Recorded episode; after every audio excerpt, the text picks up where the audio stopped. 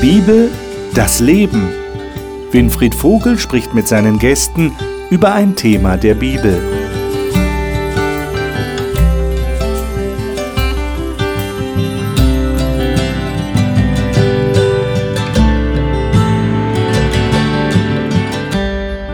Finde, es gibt eine ganz tolle Möglichkeit, Menschen für Gott zu begeistern. Das ist ja das Thema, das wir jetzt in diesen Wochen hier behandeln, in dieser Talkrunde. Und zwar, wenn wir Jesus anschauen, wie er mit Menschen umgegangen ist, wie er Menschen wahrgenommen hat. Denn Jesus ist ja die Verkörperung Gottes auf dieser Erde gewesen und ist es immer noch. Und wenn wir ihn anschauen und sehen, wie er Menschen begegnet ist, wie er auf sie eingegangen ist, wie er mit ihnen gesprochen hat, wie er sie behandelt hat, dann muss einem eigentlich das Herz aufgehen und dann sagen wir als Christen, muss man sich eigentlich für diesen Gott begeistern lassen können. Ich bin gespannt, was meine Gäste dazu sagen werden und die darf ich Ihnen jetzt gerne vorstellen. Brigitte Rottach arbeitet in der Pflegedienstleitung einer psychiatrischen Klinik in Bayern, ist verheiratet, hat vier erwachsene Kinder und drei Enkel. Sie sagt, sie sei dankbar für die Kraft, die Gott ihr für ihre herausfordernden Aufgaben schenkt. Carmen Mitterberger lebt in Österreich und leitet ein Internat am Seminarschloss Bogenhofen, einem christlichen Schulzentrum. Sie sagt, der Glaube an Gott sei für sie die Konstante in ihrem Leben. Dennis Warzahler lebt mit seiner Frau in Frankfurt am Main und ist selbstständiger Designer und Illustrator. Er ist in Gießen in einem christlichen Elternhaus aufgewachsen und hat als Teenager eine bewusste Entscheidung für Gott getroffen. Er sagt, er erlebe Gott ganz persönlich. Dr. Alexander Schulze ist Stadtrat und Dozent für praktische Theologie an einer kirchlichen Hochschule in Sachsen-Anhalt. Derzeit habilitiert er in der Schweiz. Vor seinem Wechsel an die Hochschule war er über zwölf Jahre für den Kinder- und Jugendverband seiner Freikirche verantwortlich. Wie ist Jesus Menschen begegnet? Über die Frage würde ich gerne mit euch diskutieren. Und ich habe einen Text gleich zu Anfang. Ich denke, das ist vielleicht so ein klassischer Text, so ein klassischer Bericht über eine Begegnung, die Jesus mit einem Menschen hatte. Und zwar in Johannes 4. Johannes Kapitel 4. Und ich schlage vor, dass wir da mal ab Vers 4 lesen, vielleicht von Vers 4 bis Vers 10. Dennis, welche Bibelversion hast du da vor dir? Ich habe die neue Genfer Übersetzung. Okay. Ja. Dann darf ich dich bitten, mal diese Verse zu lesen. Hm, gerne.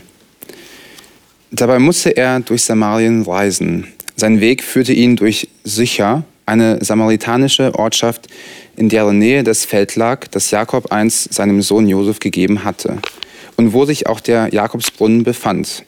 Es war um die Mittagszeit. Müde von der Reise hatte sich Jesus an den Brunnen gesetzt. Seine Jünger waren in den Ort gegangen, um etwas Essen zu kaufen.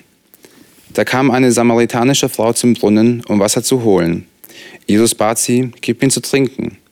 Überrascht fragte die Frau, wie kannst du mich um etwas zu trinken bitten? du bist doch ein Jude und ich bin eine Samaritanerin. Die Juden meiden nämlich jeden Umgang mit Samaritanern. Jesus antwortete, wenn du wüsstest, worin die Gabe Gottes besteht und wer es ist, der zu dir gesagt hat, gib mir zu trinken, dann hättest du ihn gebeten und er hätte dir Quellwasser gegeben, lebendiges Wasser. Dann geht es ja dann weiter. In den weiteren Versen wird dann geschildert, wie Jesus in diesem Dialog mit dieser Frau ist.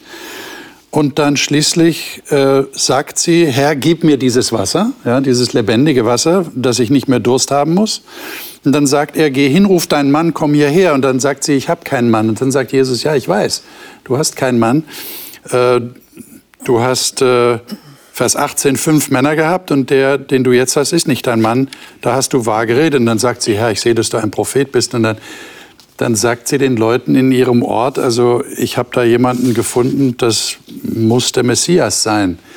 Jetzt, ähm, wie schätzt ihr diese Art ein, mit der Jesus mit dieser Frau umgeht? Was fällt euch da besonders auf? Mir scheint das ein sehr seelsorgerlicher, ein sehr äh, mutmachender Umgang zu sein.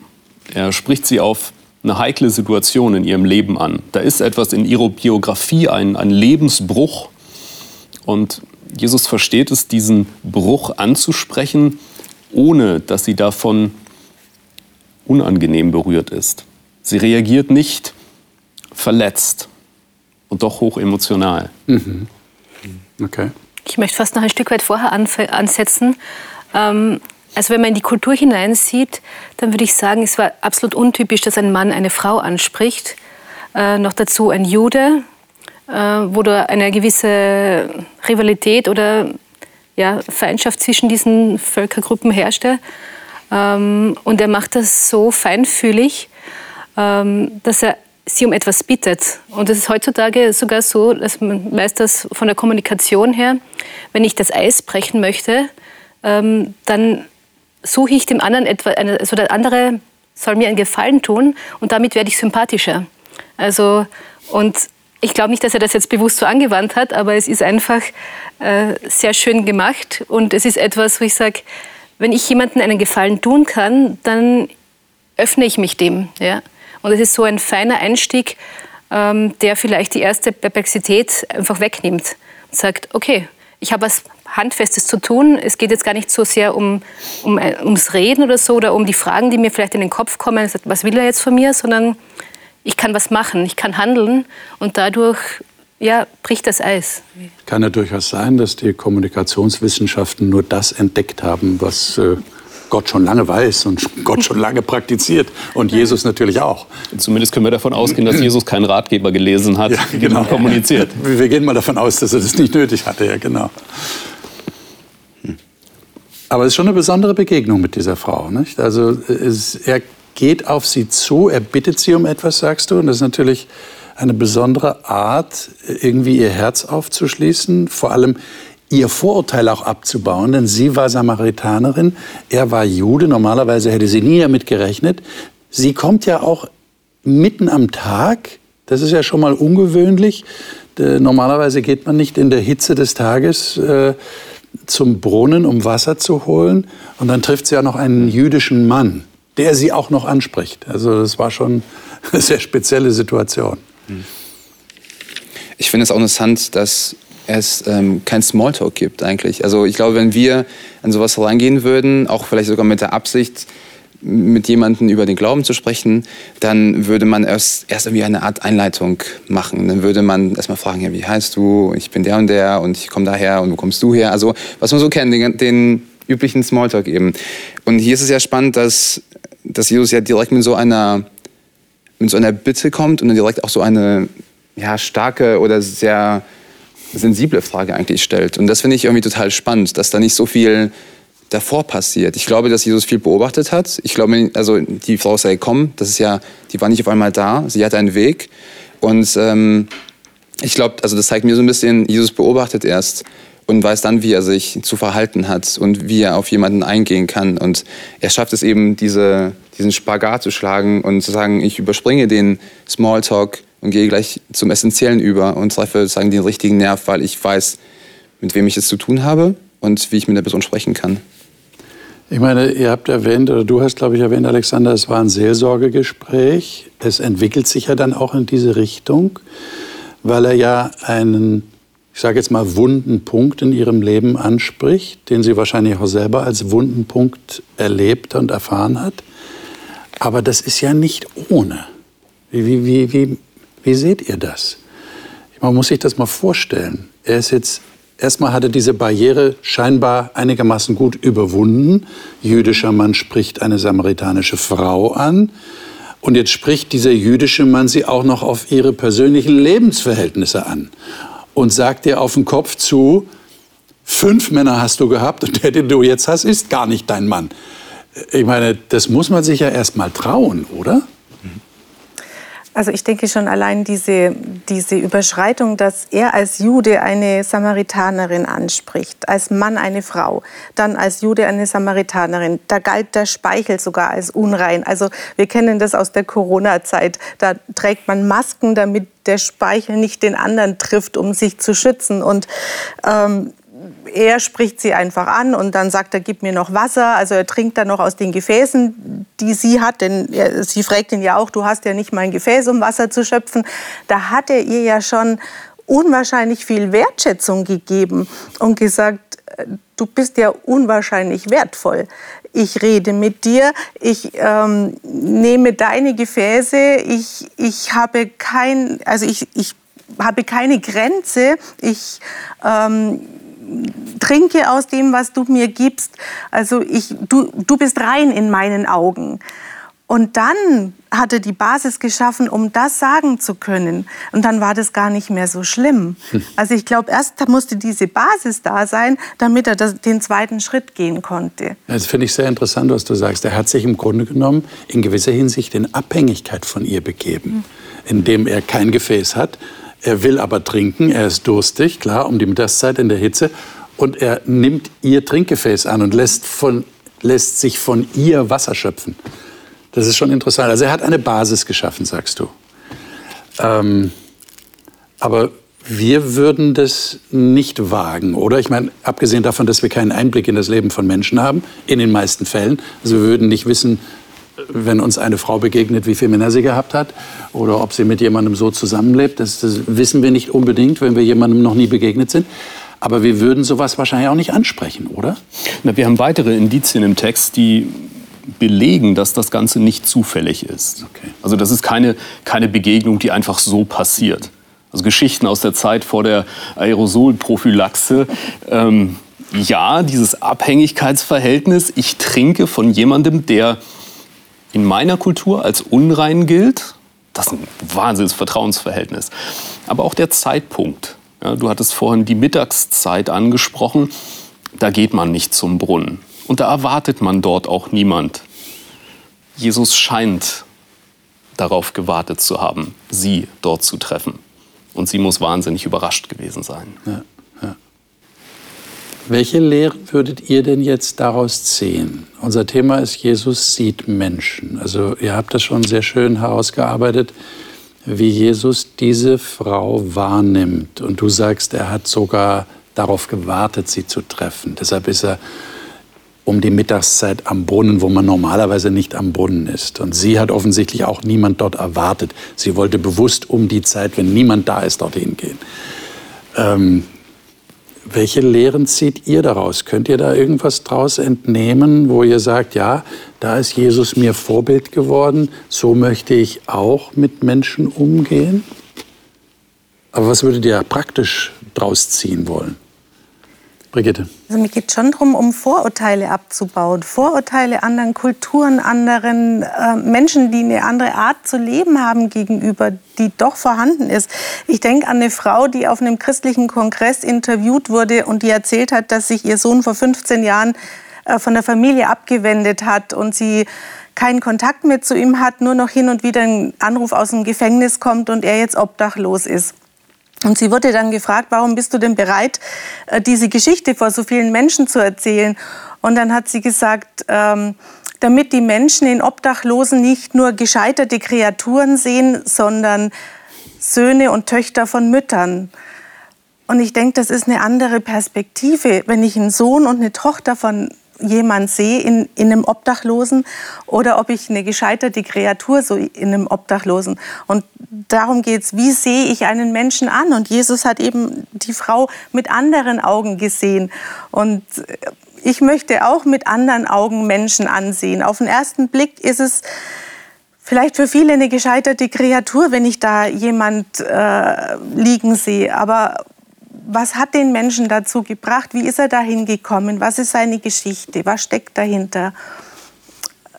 Da mal drüber nachzudenken. Wie komme ich denn an den Punkt?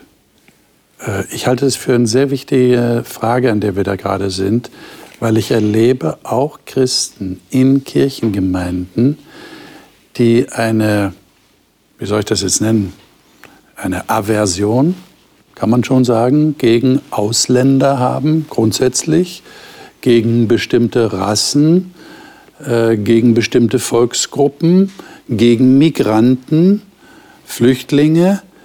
Ähm, und ich frage mich dann auch, ich, ich frage erstmal mich selber, wie sieht es in mir selber aus?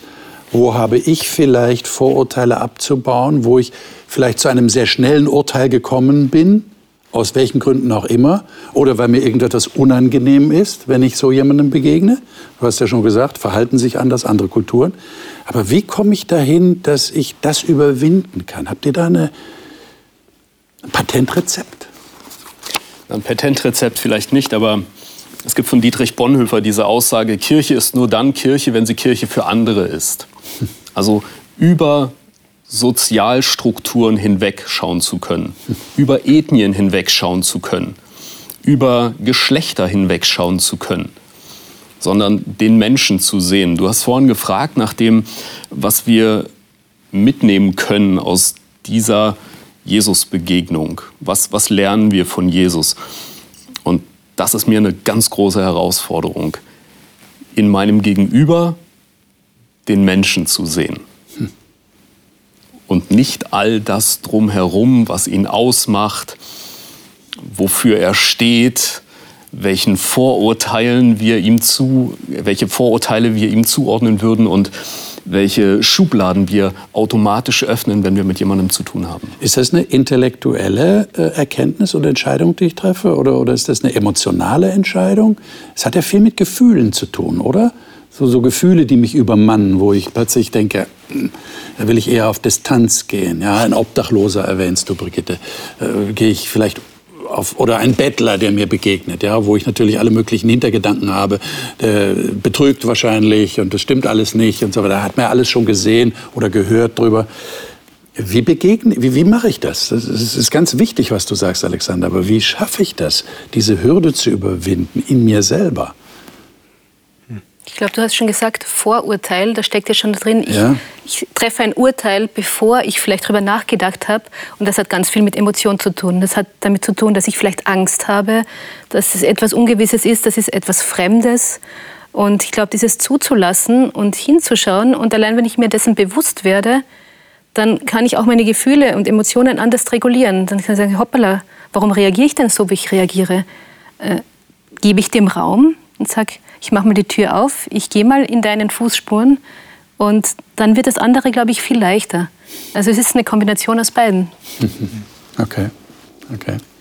Zum anderen, glaube ich, liegt es auch daran, dass wir es auch nicht leicht gemacht bekommen. Also ich meine, wir bekommen ganz viele Informationen ähm, über, wie jemand ist oder bestimmte Ethnien oder Volksgruppen sind. Wir ähm, hören zum Beispiel, dass das und das, was nicht von Flüchtlingen irgendwie mal, also das mal passiert ist oder dass die und die Gruppe das macht oder dass äh, viele aus diesen, von dieser Nationalität für sowas verantwortlich sind und so weiter. Und das sind ja zum Teil ja auch Fakten, die man ja auch hört und die man wahrnimmt. Und man, es ist vielleicht okay zu wissen, okay, es, es passiert tatsächlich, dass vielleicht bestimmte Leute aus bestimmten Ländern einen Hang zu irgendwas haben. Das ist vielleicht gar nicht verkehrt und wahrscheinlich stimmt das auch in der Regel.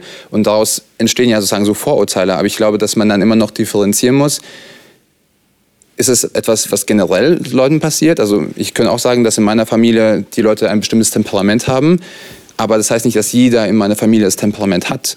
Das kann ja trotzdem bedeuten, dass mein Onkel, meine Tante sich ganz anders verhält als beispielsweise ich oder meine Mutter oder mein Bruder. Und ich glaube, das muss man auch eben bei Nationalitäten oder anderen äh, Gruppen sehen, dass der Einzelne nie repräsentativ ist für die Gruppe und auch andersrum nicht. Also das muss man sich einfach immer wieder vor Augen führen. Ja, es ist am Ende reflektieren. Man muss es reflektieren. Mhm. Ja. Und muss auch differenzieren können. Mhm. Das ist, glaube ich, auch ein Problem, dass manche nicht differenziert denken, sondern einfach alles in einen Topf werfen, wie du gerade angedeutet hast. Und das ist immer vom Übel. Mhm glaube, eine, eine Frage, die wir immer wieder neu bewegen müssen, die wir jetzt nicht äh, universell klären können, aber jeder sollte da das als Anregung nehmen. Äh, auch gerade diese Begegnung, die Jesus mit dieser Frau hatte. Äh, Johannes 1 und Johannes 6, da sind zwei Texte im Johannesevangelium, wo ähm, es um einen Jünger geht, nämlich den Andreas, der ähm, auf eine besondere Art und Weise Menschen gesehen hat und sie zu Jesus gebracht hat. Lesen wir doch mal diese Texte. Carmen, darf ich dich bitten, Johannes 1, 40 und 41 mal zu lesen?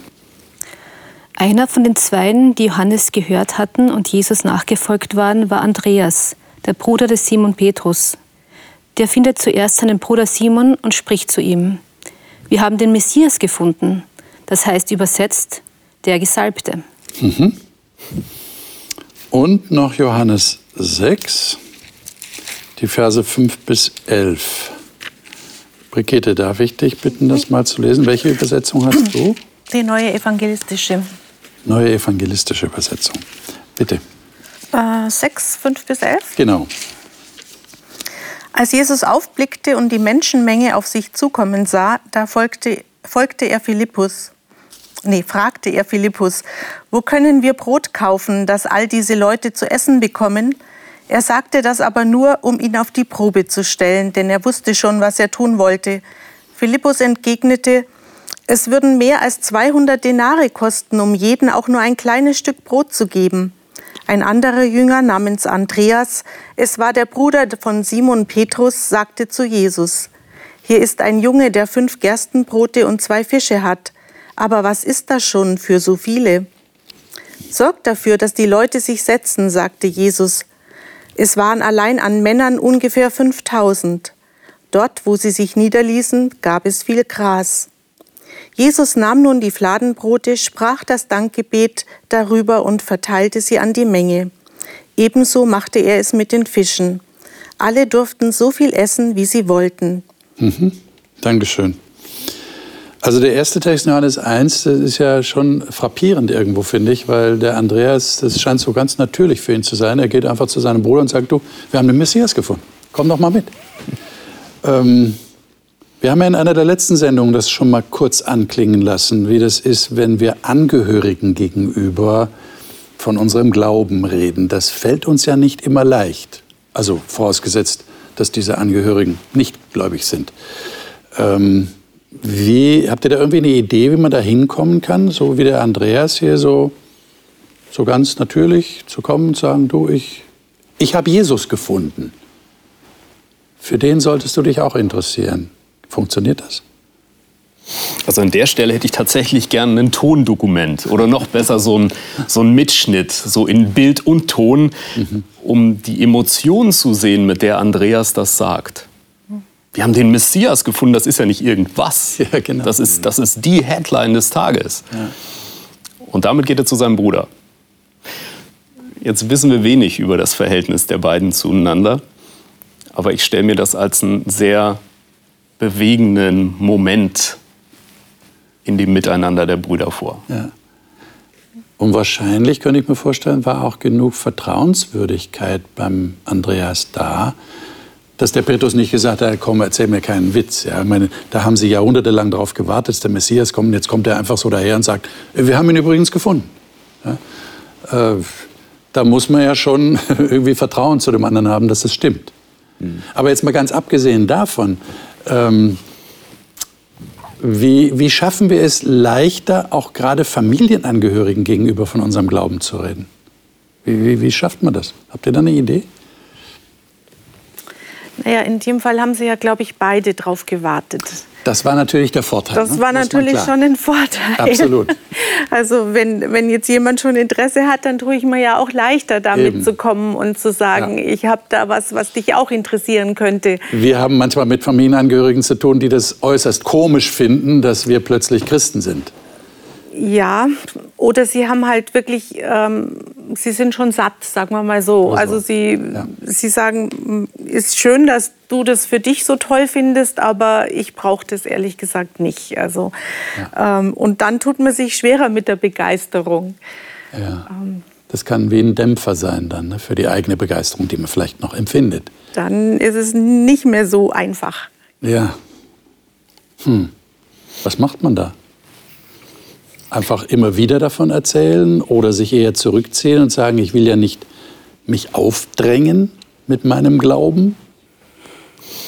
Ich denke, es ist wichtig, darauf zu achten, dass es sich nicht abnutzt, sondern dass es echt bleibt. Ja. Ähm, jetzt haben wir hier die Situation, ähm, da warten beide auf dasselbe Event. Wir haben aber auch andere Situationen, wo Familien nicht den gleichen Glauben haben, wo sie eben andere Werte teilen, andere Biografien sie geprägt haben. Und trotzdem gibt es, sofern es ein echtes Bekenntnis ist, so die Situation, dass die Kinder sehr wohl wissen, es bedeutet dem Vater etwas in der Adventszeit ins Weihnachtsoratorium zu gehen. Auch wegen der Musik, aber nicht nur. Mhm. Mhm. Mhm. Hm. Interessant. Ich glaube, das ist auch das Zeugnis ja viel mehr als nur das Reden. Gerade im Familienkontext, wo ich so nah beieinander bin, wo ich beobachtet werde. Und da möchte ich wieder auf dieses Beispiel von Jesus zurückkommen. Einfach, wenn ich diese Offenheit im Umgang mit meinen Mitmenschen und gerade mit meiner Familie zeige, und ich denke, dass es da manchmal sogar viel schonungsloser zugeht, da habe ich nicht meine Rolle. Da bin ich, wie ich bin, unter Anführungszeichen. Und da ist man manchmal viel weniger sensibel für die Bedürfnisse des anderen, weil da kann ich ja sein, wer ich bin. Und ich glaube, da macht es diesen Unterschied, dann zu sagen, ich möchte das auch leben. Und ich nehme mir, ich glaube, es geht nicht immer, aber ich kann mir das vornehmen und ich kann das wollen, zu sagen, ich möchte meinen Glauben leben und das wird wahrgenommen. Mhm. Und dann kommt vielleicht eine Krise, dann kommt vielleicht eine Krankheit und dann werden die Leute von alleine kommen. Mhm. Und ja, dann habe ich meinen Part des Hinschauens und des Reinfühlens getan, der mir da in dieser Situation ja viel leichter fällt, weil ich das Gegenüber kenne. Das haben wir schon in einer der letzten Sendungen festgestellt, dass wir vielleicht manchmal zu wortlastig sind. Mhm. Wir wollen immer reden, wir wollen immer verbal kommunizieren, aber vielleicht ist es gerade das Leben, das ein viel stärkeres Zeugnis ist. Ja. Äh, die andere Geschichte, wenn wir da noch kurz drauf eingehen. Ähm, wie bewertet ihr das, dass Jesus nicht, wie man es vielleicht erwarten würde, seine Hände zum Himmel hebt und sagt, Vater im Himmel, gib diesen Massen zu essen. Und plötzlich ist wie Tischlein deck dich, ist alles da. Nein, er lässt sich vom Andreas einen Jungen bringen, der fünf Brote und zwei Fische hat und nimmt die in die Hand und plötzlich vermehrt sich das. Warum macht Jesus das so? Ich finde, man kann das also öfters in der Bibel beobachten, dass also wir werden als Gläubige dazu ermutigt, dass das Evangelium sich nicht von alleine verkündigt, sondern dass der Mensch selbst auch daran beteiligt sein soll. Und ich finde, hier fängt es schon an. Also es, der, der Auftrag ist sozusagen noch nicht da oder wir haben noch nicht Apostelgeschichte an der Stelle. Aber ähm, Jesus nutzt den Menschen. Also Jesus sogar, nutzt sogar zwei Menschen in dieser Situation. Einmal Andreas, der sagen, zwar jetzt nicht ganz genau weiß, wie das jetzt funktionieren soll, aber er sieht vielleicht irgendwie eine kleine Chance oder sagt, hier ist irgendwas, ich weiß nicht, was man daraus machen kann, aber da ist irgendwas. Und dann kommt dieser Junge und der kommt auch. Also der ist irgendwie auch willig mitzukommen. Und das nutzt Jesus, diese Bereitschaft der Menschen. Und das finde ich so besonders an der Stelle. Ich, meine, ich habe mich ja auch gefragt, weiß nicht, ob ihr euch das auch gefragt habt, was das mit diesem Jungen gemacht haben muss. Mhm. Stellt euch mal vor, das ist eine Riesenmenge Menschen und dieser Jesus, dieser große Meister, der nimmt meine Brote und meine Fische und macht was daraus. Das ja, der muss ja schon drei Zentimeter gewachsen sein denke ich mir. Auf einmal der coolste Junge auf dem Hof. Ne? Ja, ja, ja, genau. Ja, also fürs Leben gezeichnet. Ja, wenn der mal eine Bewerbung schreibt, so übrigens, äh, ich bin der damals, Jesus, und ich hatte das Brot und die Fische dabei. Mhm. Mir scheint das so ein Prinzip zu sein, okay. was, was wir hier erleben, ähm, dass Jesus Menschen einbindet, dass er es versteht, mit Menschen zu arbeiten. Und das nicht aus einer Hilflosigkeit heraus, wir haben es vorhin mitgelesen, Vers 6 ist ja eigentlich so ein Nebensatz. Das sagte er aber, so sinngemäß, obwohl er wusste, was er tat. Mhm. Das finde ich eine großartige Sache. Wenn du jemanden hast, der weiß, was er tut, der Ahnung hat und der im Fall von Jesus sogar weiß, wie es ausgeht und der dann die Größe hat, Menschen einzubinden und nicht sagt, naja, ich weiß es, ich mach's, sondern nee, Zusammen. Aber das ist ein ganz wichtiger Punkt, den du da aufgreifst, denn wir sind häufig in der Gefahr, glaube ich, einfach zu sagen, Ansagen zu machen. So machen wir das. Vor allem, wenn wir jetzt Leitungsfunktionen haben oder irgendwo eine Sache äh, anleiern wollen. Aber Jesus stellt Fragen. Das muss man sich mal vorstellen. Es kommt mir jetzt gerade, wo du das sagst. Er weiß, was er schon vorhat aber trotzdem fragte die Jünger, äh, was machen wir jetzt eigentlich? Wie, wie, geben wir jetzt denen Essen? Ja? Und schafft damit offensichtlich eine Erwartungshaltung, die was ganz Besonderes ist. Und er bindet die Leute mit ein, sogar einen kleinen Jungen mit seinen Broten und Fischen. Ja. Das ist schon, schon außergewöhnlich. Also Jesus nimmt diese Menschen wahr und bindet sie auch ein. Ich glaube, das ist eine ganz wichtige Erkenntnis aus diesem, diesem Abschnitt. Mhm. Ähm, Ein, einen Abschnitt hätte ich hier noch, Markus 12. Es gibt ja viele Begegnungen. Wir könnten jetzt äh, stundenlang nur über Begegnungen äh, reden, die Jesus mit Menschen hat. Aber hier ist eine ganz besondere Begegnung. Und ich glaube, es ist ganz wichtig, dass wir die noch registrieren. Markus 12, 28 bis 34. Und das sollten wir mal lesen. Ähm, wer von euch mag das mal lesen? Äh, Carmen, vielleicht mhm. kannst du es mal vorlesen. Du hast die Lutherbibel, äh, Verse 28 bis 34. Die Frage nach dem höchsten Gebot. Und da trat zu ihm einer von den Schriftgelehrten, der ihnen zugehört hatte, wie sie miteinander stritten. Und als er sah, dass er ihnen gut geantwortet hatte, fragte er ihn, welches ist das höchste Gebot von allen? Jesus aber antwortete ihm, das höchste Gebot ist das, höre Israel, der Herr ist unser Gott, der Herr alleine. Und du sollst den Herrn, deinen Gott, lieben, von ganzem Herzen, von ganzer Seele, von ganzem Gemüt und von allen deinen Kräften. Das andere ist dies, du sollst deinen Nächsten lieben wie dich selbst. Es ist kein anderes Gebot größer als diese. Und der Schriftgelehrte sprach zu ihm, Meister, du hast wahrhaftig recht geredet. Er ist nur einer und ist kein anderer außer ihm und ihn lieben von ganzem Herzen, von ganzem Gemüt und von allen Kräften und seinen Nächsten lieben wie sich selbst, das ist mehr als alle Brandopfer und Schlachtopfer. Als Jesus aber sah, dass er verständig antwortete, sprach er zu ihm, Du bist nicht fern vom Reich Gottes. Und niemand wagte mehr, ihn zu fragen.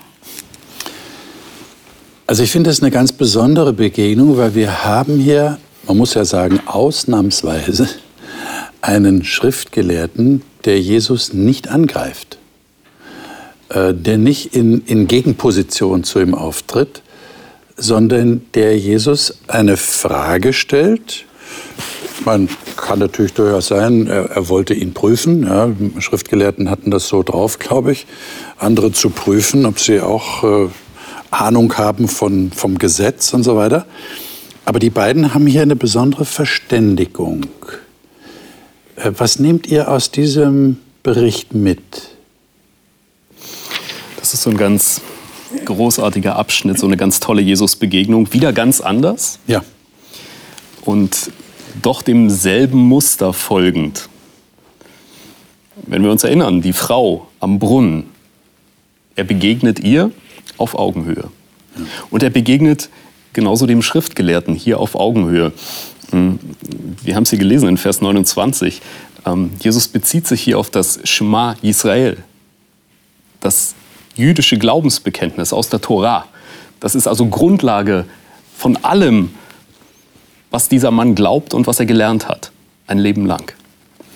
Und dann kriegt er diesen kommunikativen Wechsel hin, diesen, das, das ist brillant gemacht, ja.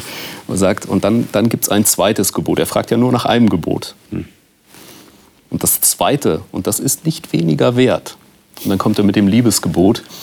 Und diese Verbindung zwischen altem und neuem Bund, altem und neuem Testament, ähm, ist ein ganz, ganz wichtiger, ganz großartiger Vers, den wir hier mhm. Lesen. Und, und Jesus bleibt auch einfach bei seiner Aussage. Er stellt keine Frage, er stellt keine Gegenfrage. Der Schriftgelehrte hat ihn ja gefragt, ja. Nicht, äh, was, welches ist das erste von allen Geboten? Und Jesus gibt einfach diese Antwort mit der Ergänzung, die du gerade erwähnst. Und dann lässt er den Schriftgelehrten antworten. Und der zeigt, dass er das tatsächlich genauso sieht wie Jesus. Hm. Ähm, wie war das möglich? Wie war eine solche Begegnung möglich? Was ist da, was ist da notwendig, damit solch eine Begegnung auch auf dieser, ich sage jetzt mal, intellektuellen, theologischen Ebene funktioniert? Also gut geht. Also ich denke, es ist zum Teil, was wir vorhin angesprochen haben, dass man Menschen nicht in, in eine Schublade packt, nicht abstempelt, sondern Jesus hat hier diesen Anschlussgelehrten gesehen und er hat ihn respektiert als Person und nicht als Teil sagen einer weiß nicht, ihm negativ gesinnten Gruppe gesehen. Also er, war, er hatte zwar denselben Titel gehabt wie viele andere, die ihm sehr negativ ähm, gegenüberstanden, die da am Ende dazu geführt haben, dass er sterben musste. Das darf man ja auch nicht vergessen. Aber trotzdem hat Jesus ihn als Individuum wahrgenommen und hat sich darauf ein, eingelassen, zu schauen, wer er wirklich ist. Und er ist ja wirklich auch beeindruckt gewesen von seiner Antwort. Und das finde ich, find ich so besonders. Also das, diese Gemeinsamkeit ist, er begegnet jeden Menschen auf Augenhöhe aber zugleich geht auch also anders auf den Menschen ein. Also er stellt nicht immer nur noch eine Frage, sondern mal ergänzt er vielleicht. Also er wendet verschiedene, wir würden heute sagen, verschiedene Methoden an. Das heißt, er schaut wirklich, wer ist dieser Mensch, der mir gerade gegenübersteht.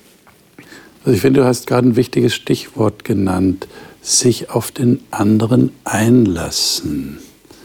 Das ist eine besondere Formulierung, die wir da im Deutschen verwenden. Ich lasse mich auf einen anderen ein. Was beinhaltet das für euch? Und wie schafft ihr das? Wir haben von allen möglichen anderen Ethnien jetzt geredet, von Vorurteilen, äh, die uns eigentlich behindern im Prozess der Begegnung, der Kommunikation. Und hier haben wir jetzt Jesus, der sich auf einen anderen einlässt, was nicht selbstverständlich ist, weil der eben zu einer Kaste gehört, die eigentlich gegen Jesus eingestellt war. Mhm. Wie geht das? Weil wir können jetzt immer leicht sagen, ja, Jesus, Jesus hat das alles geschafft. Ne? Der war ja perfekt. Wir sind ja nicht, das höre ich auch oft, ne? wir sind ja nicht perfekt, wir sind ja nicht Jesus. Aber trotzdem glaube ich, es ist ja nachdenkenswert, ähm, wie, wie können wir so sein, wie, wie Jesus hier uns entgegenkommt. Ich glaube, der Pharisäer, der ist für mich hier so faszinierend. Da habe ich die andere Sicht. Der musste sich auch darauf einlassen. Er war nicht Jesus. Er war er hat sich auch auf Jesus eingelassen. Er hat das zugelassen, würde ich sagen, ähm, dass, dass das Gegenüber, das in seiner Kaste jetzt einfach kritisiert wurde, dass der Recht haben könnte. Er hat sein Herz aufgemacht und ich glaube, das ist bei ganz vielen Sachen wichtig, dass ich sage, ich mache mich natürlich verletzlich, ich setze mich aus, aber ich kann ganz viel bekommen. Und das ist für mich so ein herrliches Beispiel dafür. Wenn ich offen bin und ich schaue es mir an, mit einer offenen Einstellung, was manchmal nicht leicht ist, aber ich kann ganz, ganz viel bekommen. Ich prüfe es dann, und das ist hier auch so, er hat es ja nicht einfach so stehen gelassen. Er hat was gekannt aus der Schrift, aus dem Alten Testament, und er hat gesagt, ja, das stimmt, das ist genau das, an das ich auch glaube, und er hat noch viel mehr dazu bekommen. Und ich glaube, das ist so dieses, dieses Schrittchen, einfach zu wachsen, dass ich sage, ich bin nicht über dir und ich bin auch nicht nichts, sondern ich öffne mich, ich schaue es mir an, egal wer da kommt. Und du bist für mich ein wertvolles Gegenüber und ich kann von dir ganz viel lernen und dadurch werde ich auch wachsen. Wie, wie würdet ihr denn Voraussetzungen benennen, die es braucht, um sich verletzlich machen zu können? Du hast dieses Stichwort mhm. gerade genannt. Ich glaube, es ist ganz wichtig. Wir leben ja sehr stark auch mit Hierarchien brauchen nur ein Beispiel denken, wenn wir in irgendeine Behörde gehen und wir erleben einen Menschen, der uns gegenübertritt, der Macht hat über uns in dem Moment, weil wir brauchen etwas von dem und der hat die Macht, uns das zu geben oder es zu verweigern. Also wir kennen ja diese Machtgefälle in der Arbeit, überall kennen wir die. Sind wir sehr vertraut damit. Wie kann ich mich verletzlich machen, ohne verletzt zu werden? Ich glaube, das gelingt nur, wenn ich um meinen Wert weiß. Hm. wenn ich um meinen Wert weiß, dann, dann kann mich ja, also eigentlich, ich fühle mich vielleicht schon verletzt, aber eigentlich kann mich nichts verletzen. Ich würde sogar noch weitergehen. Also ich bin mir gar nicht sicher, ob das möglich ist, sich da so 100 Prozent abzusichern. Oder ob ich nicht, wenn ich mich so weit öffne, auch in Kauf nehmen muss, verletzt zu werden. Wenn ich mich am Menschen gegenüber öffne und mein Herz ausschütte, mache ich mich angreifbar. Wohl wahr, ja. Ich bin mir nicht sicher, ob wir uns da bis ins Letzte absichern können oder ob es nicht auch dazugehört. Das Risiko, meinst du, gehört auch dazu? Ja. Und letztlich hat Jesus nichts anderes gemacht. Hm. Jesus hat sich gerade nicht abgesichert. Hm. hm. Ohne Netz und doppelten Boden. Hm. Ja.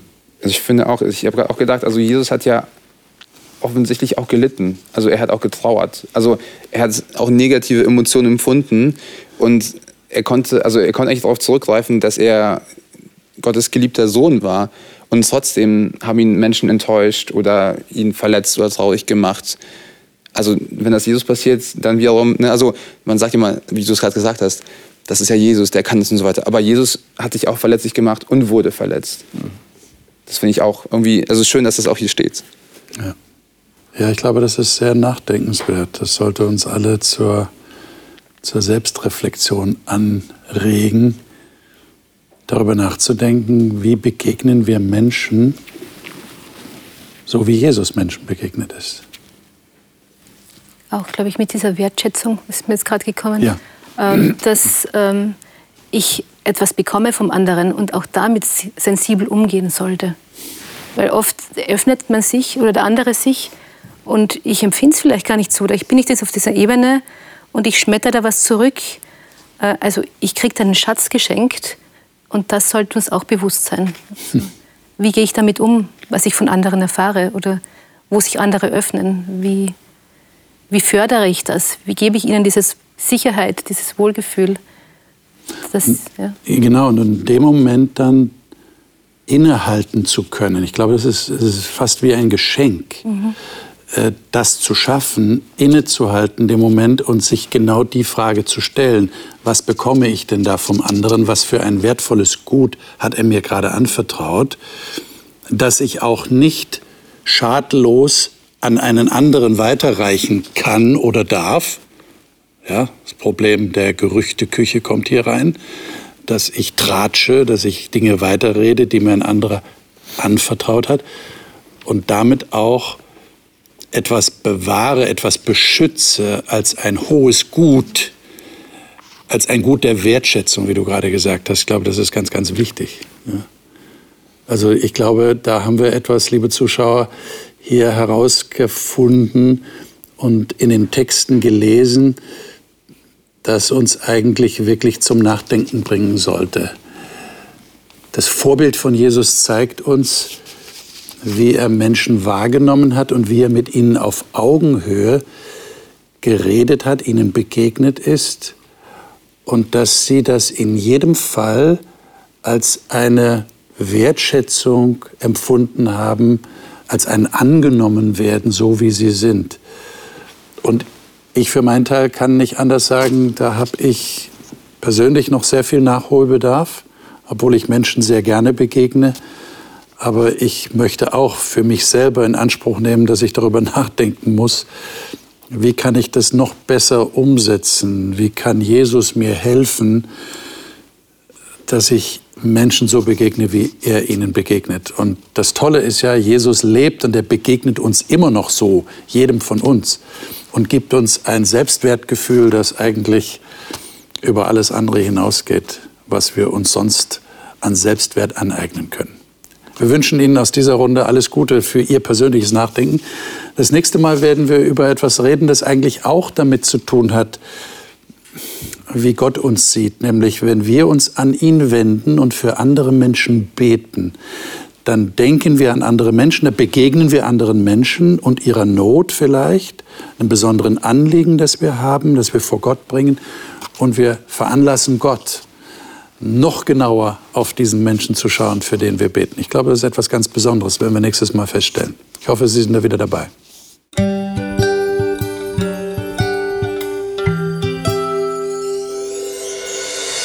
Sie hörten auf Hochchannel Radio die Bibel das Leben mit Winfried Vogel und seiner Gesprächsrunde.